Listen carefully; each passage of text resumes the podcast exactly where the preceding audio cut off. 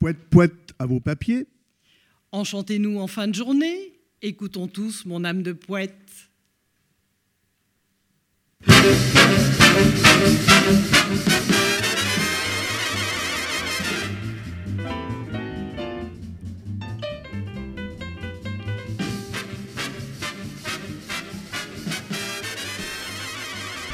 Amis de Pirou, Piroufile, Pirouet, Pirouette, cacahuètes, galipettes et brouettes. Bonsoir. Pirouésie lance aujourd'hui sa douzième édition. Depuis 12 ans en effet, Pirouésie, patiemment, réunit chaque année des amoureux des mots et des dunes, des amoureux des formules et des plages, des amoureux des rimes et de la nouvelle vague. Vous l'aurez compris, ce sont ateliers d'écriture, de gravure, de collage, de danse qui sont proposés chaque jour aux festivaliers chaque année plus nombreux. Et l'originalité, la grande nouveauté de cette douzième édition est l'apparition de Radio Bulot, la web radio du festival que vous avez pu découvrir dès ce matin et que vous pouvez retrouver en podcast sur notre plateforme. Chaque jour à cette même heure, vous nous retrouverez, Olivier et moi, en direct pour parler avec deux participants des ateliers d'écriture de l'après-midi. Celle qui a dit moi, c'est Delphine.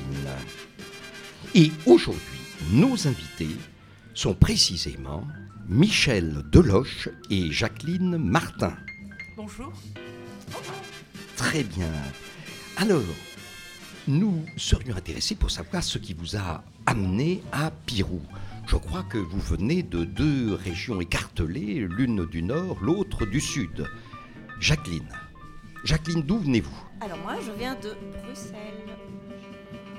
Oui, Belgique. De Bruxelles en Belgique. Oui, je pense qu'on on s'en on s'en serait douté. Très bien. Et qu'est-ce qui vous a amené à Pirou depuis, euh, depuis Bruxelles? Alors, ça fait déjà quelques années que je viens à Pirou pour Piroésie en été.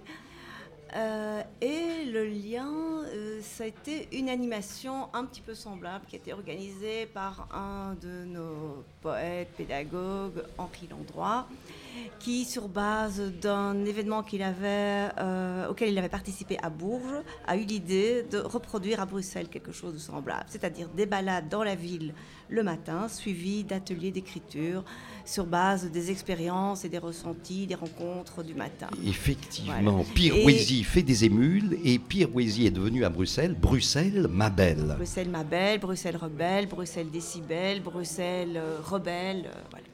Bruxelles a décliné son nom sous, différentes, euh, sous différents qualificatifs qui ont chaque fois été le, le prétexte de, de rencontres, de découvertes, euh, pour nous-mêmes les Bruxellois d'ailleurs. Tant mieux, tant mieux. Alors, tandis que Jacqueline vient de Bruxelles, eh bien Michel, elle vient de... Je viens de Lourdes, mais j'habite la région parisienne. Mais euh, les Pyrénées sont dans mon cœur au plus profond. Ah oui, oui, oui, une atmosphère pesante sans doute. Un peu. Oui. Combien d'années euh, de, de Pirouésie Écoutez, déjà il me semble sept, avec Sept. euh, une ou deux absences. Pardon. Et alors, et l'une et l'autre, quel, quel genre littéraire affectionnez-vous particulièrement? J'ai pas de genre vraiment euh, spécifique. J'aime bien les romans, j'aime bien les essais. En fait, tout dépend plutôt du contenu.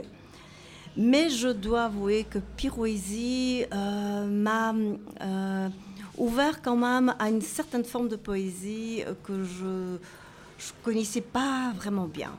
Et donc, Par exemple, ça a par été- exemple.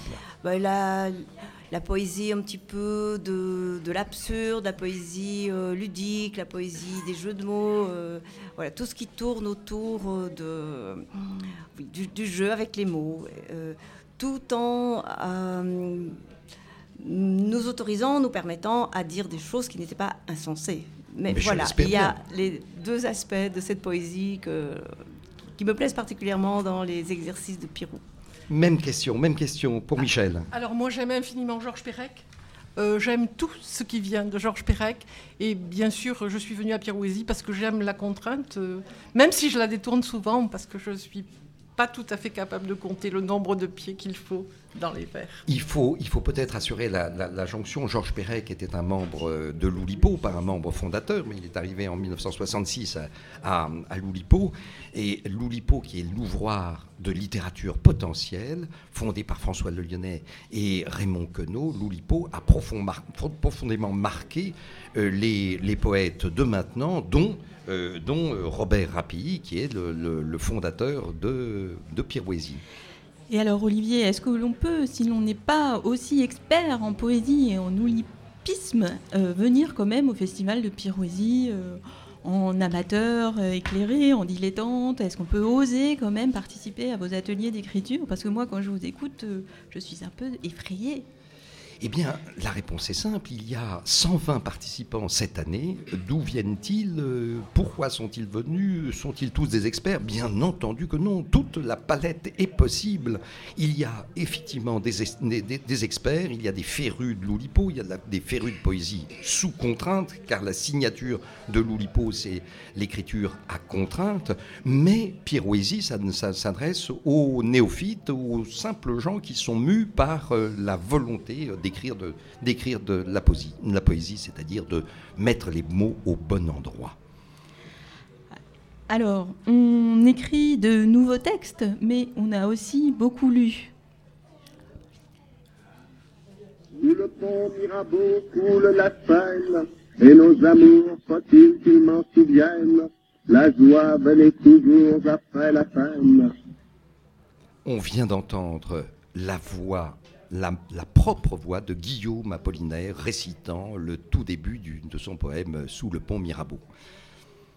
Alors, est-ce que euh, Michel et Jacqueline, il y a euh, des textes ou un texte qui vous est particulièrement marqué euh, dans votre vie, qui est- que vous dont vous aimeriez parler euh, aujourd'hui?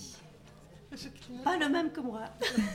Michel et moi, on partage, je crois, un amour immodéré pour Léo Ferré.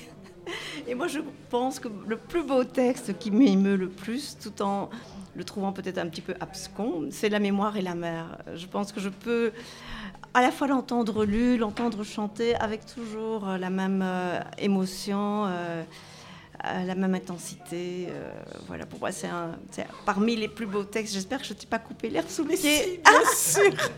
Pas de chance, nous avions exactement le même texte en partage. Bon, c'est pas grave.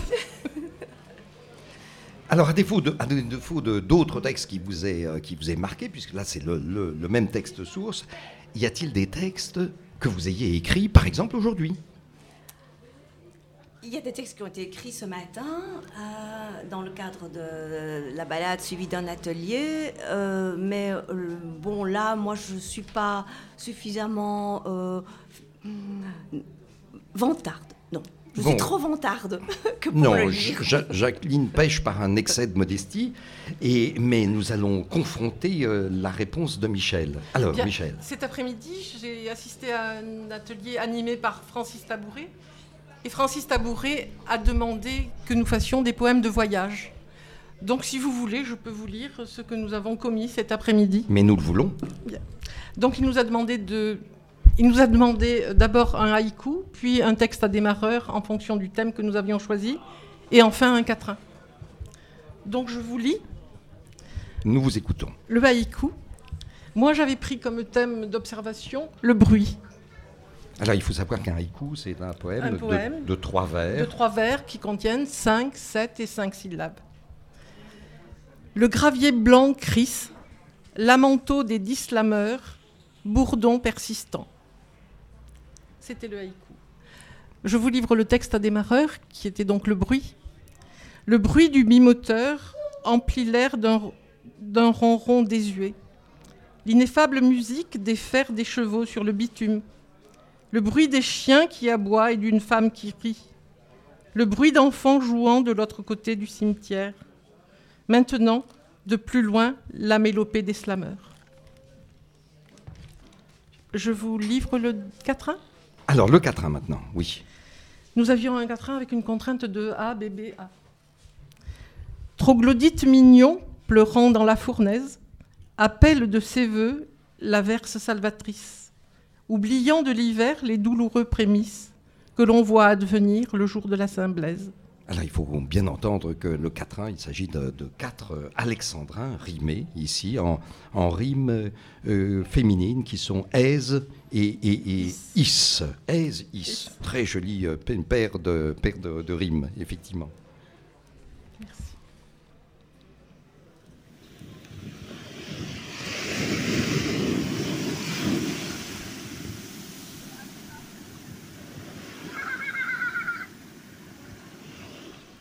Oui, bonjour monsieur, c'est pour Radio Bulot, la radio qui sort du lot.